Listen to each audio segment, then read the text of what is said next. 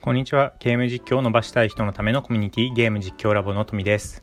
今日は、えー、ゲーム実況ラボの中で、えー、皆さんがやり取りしているお悩みについて、あるお悩みについて僕の考えをちょっと回答してみたいなと思います。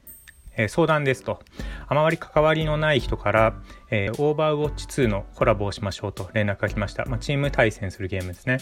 えー、ところが、 Discord の通知が来なかったので、返事が4日ほど遅れてしまいましたと。で、私自身はコラボを募集していないので、きちんと返事遅くなったのを謝った上で、その旨を謝る。プラス今後配信外でやる場合や参加する参加型なら遊びに行きたいですということを連絡したところ、まあ、その相手に無視されちゃいましたということです。まあ、揉めなかったわけではないですが、ちょっと引きずっていますが、どう思いますかという質問でした。これはそうですね、あまり関わりのない人から、まず、えー、コラボしましょうという連絡をしてきている時点で、えー、相手に対して少なくとも敬意を表さなきゃいけないと思います。あのチャット、まあ、ツイッターもチャットですよね、まあ、チャットの特性上その見てる人がその、えー、問い合わせした人がいつも見てるかどうかって限らないわけですよ。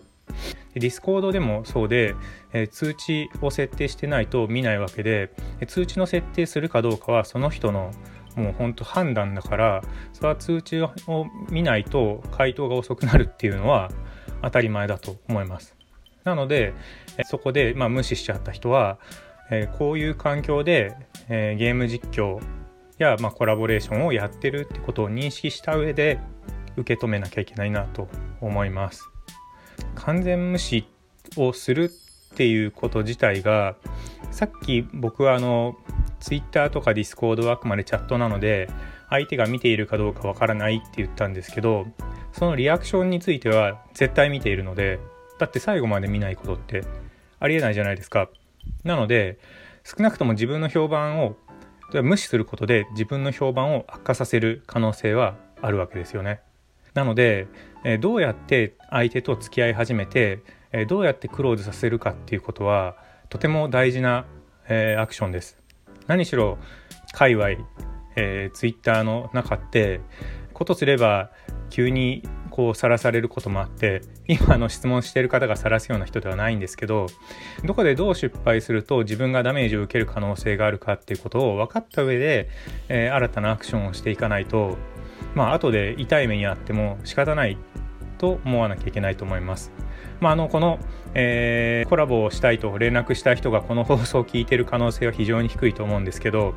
まあ、あのあらゆることに共通事項でもちろんゲーム実況でなくてもどんな仕事でもですよね。特に今リモートの中で仕事するので、えー、リモートで連絡したらなかなか回答が返ってこない。それはストレスっていうのはもう本当よくあることだと思うんですけどそれはもうリモートだから仕方ないって諦めるのか諦めきれないんだったらなんか別のアプローチをする。どうしてもこの人とコラボしたいっていうのであれば、まあ、メールする手段があればメールするだろうし、えー、なんだろうな、まあ、ツイートのその人がツイートしたところのリップに DM 送ったんですけど見てもらえますかぐらい本気でやりたいんだったら言ってもいいと思いますどこまでやるかはもちろんあの常識の範囲内でやらなきゃいけないんですけど本当にその人と何かをしたいっていう強い気持ちがあって多分コラボしたいって言うと思うんですけどそういう場合はやっぱりその人の心をつかまないといけないしうまくいかなかった時も、えー、自然に別れていくようにしないと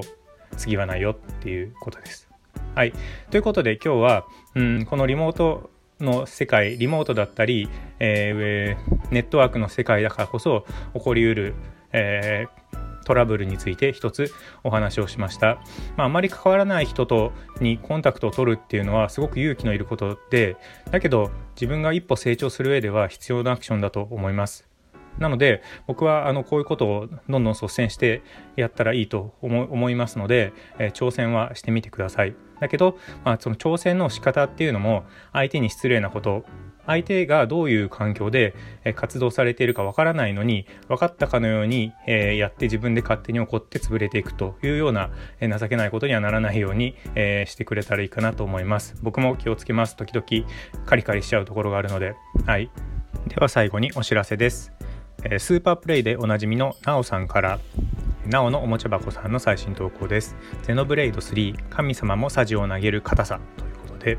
えー、戦争におけるきれいごとの話が出てくるんですけど戦争にきれいごとを持ち出すとかどうか。これはね大切なテーマですよね。もうリアルでも同じだと思うんですけど僕はまあ清濁合わせ飲んでみんなで勝ちたいみたいな感じですかね。革命家的な発想を持って生きていきたいと思ってます。ね。はい。それにしてもあのなおさんが時々、